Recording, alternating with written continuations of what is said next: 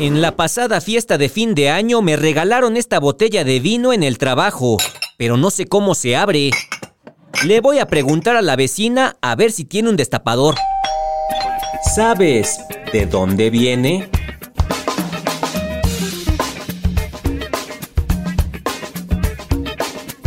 El sacacorchos. ¿De dónde viene? El sacacorchos es un utensilio imprescindible si te gusta el vino, ya que no podrías abrir una botella sin su ayuda. Pero, ¿sabes de dónde viene?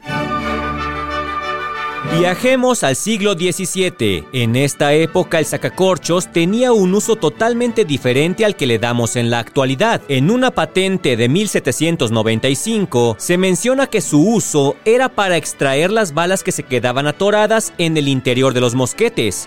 ¡Ay! Otra vez me explotó el mosquete. ¿Por qué no limpian bien las armas? Ya me quedó toda tiznada la cara, mano. Pero también se usaba para extraer las balas del interior de una herida cuando quedaban incrustadas en el hueso o el músculo. No, doctor, ¿cómo me va a meter eso? Si de por sí el balazo ya me duele. Cállese, cállese. Usted muerda este trapo y apriete fuerte.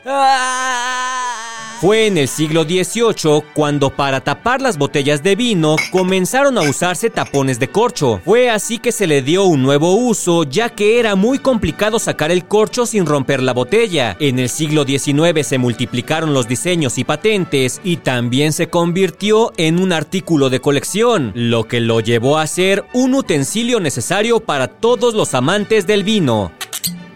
¿De dónde viene? Un podcast de El Universal.